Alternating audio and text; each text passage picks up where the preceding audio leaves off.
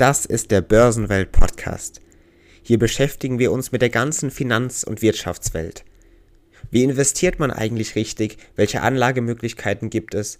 Was ist zurzeit auf dem Kapitalmarkt los? Was passiert in unserer Wirtschaftswelt? Das und vieles mehr hier bei Börsenwelt.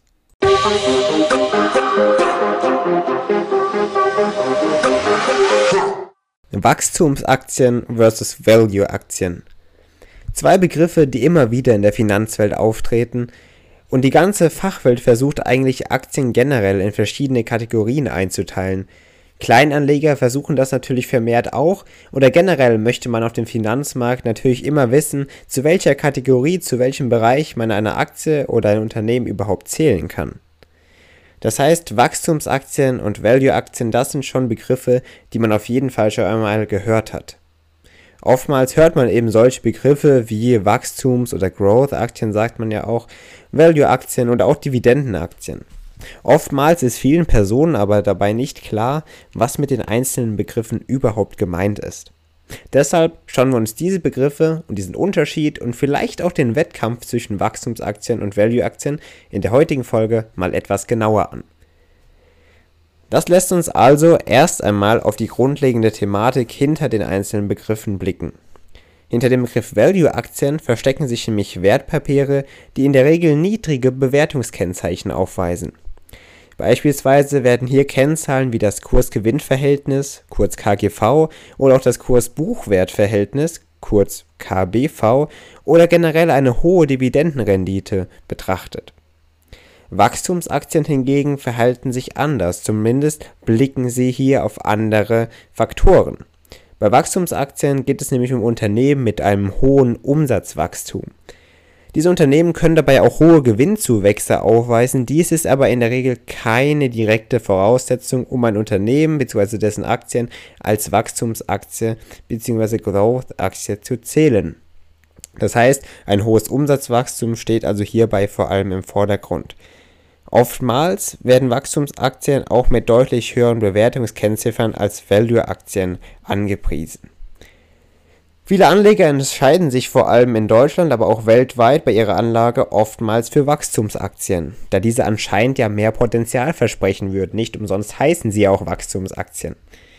Die Frage, die man sich natürlich in diesem Sachverhalt stellt, ist, welche Anlagemethode nun wirklich lukrativer ist. Ist es wirklich die eine reine Investition in Wachstumsaktien oder ist es wirklich immer noch eine simple oder sogar komplizierte und komplexe Anlagestrategie in Dividenden bzw. Value-Aktien? Dieser Frage wollen wir uns jetzt kurz widmen.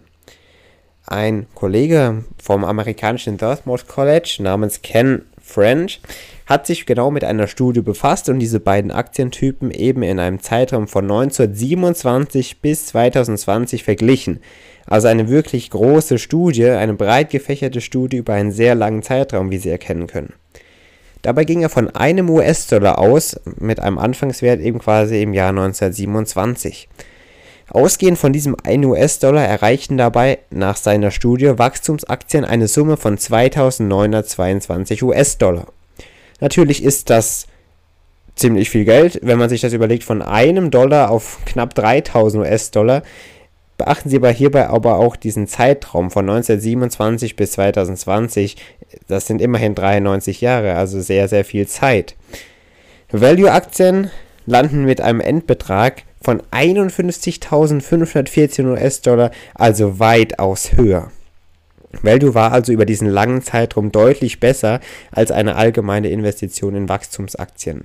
Ob man das aber so genau vergleichen kann, ist noch schwierig. Denn ob abzusehen war, welche Aktie als Wachstumsaktie in der Vergangenheit gezählt wurde und welche dann erst irgendwann als Value-Aktie gezählt wurde, das ist natürlich noch zu kompliziert zu sagen. Generell kann man aber sagen, vor allem in den letzten Jahren bildeten sich immer mehr Wachstumsaktien verschiedener Unternehmen in verschiedenen Branchen. Und so kann man seit dem Jahr 2007 eine enorme Outperformance von Wachstumsaktien erkennen, die natürlich in verschiedenen schlechten Börsenzeiten immer wieder ein gewisses Tief gefunden haben, aber generell seit dem Jahr 2007 lässt sich eine Outperformance von Wachstumsaktien eben erkennen.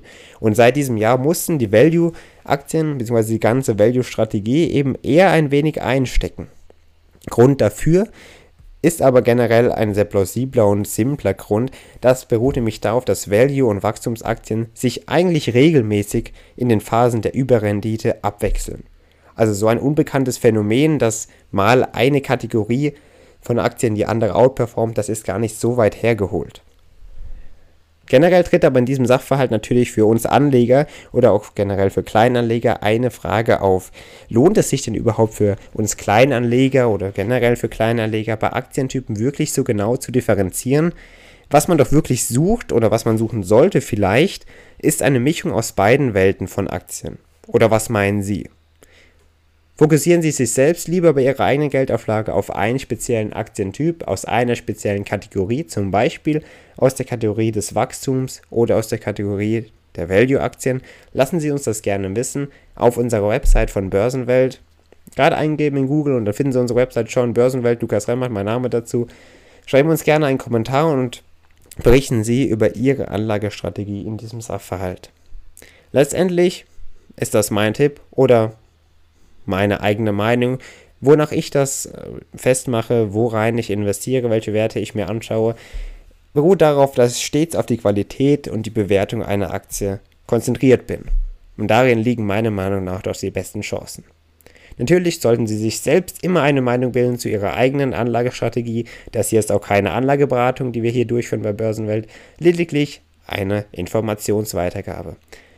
Also mit diesen Worten verabschiede ich mich schon wieder von Ihnen, liebe Zuhörer und Zuhörer. Weise eben noch einmal gerne auf unsere Website hin, Börsenwelt Lukas Remmert. Schauen Sie gerne vorbei, lesen Sie sich durch verschiedene Artikel und lernen Sie die Welt der Finanzen nochmal auf diesem Weg über unsere Website kennen.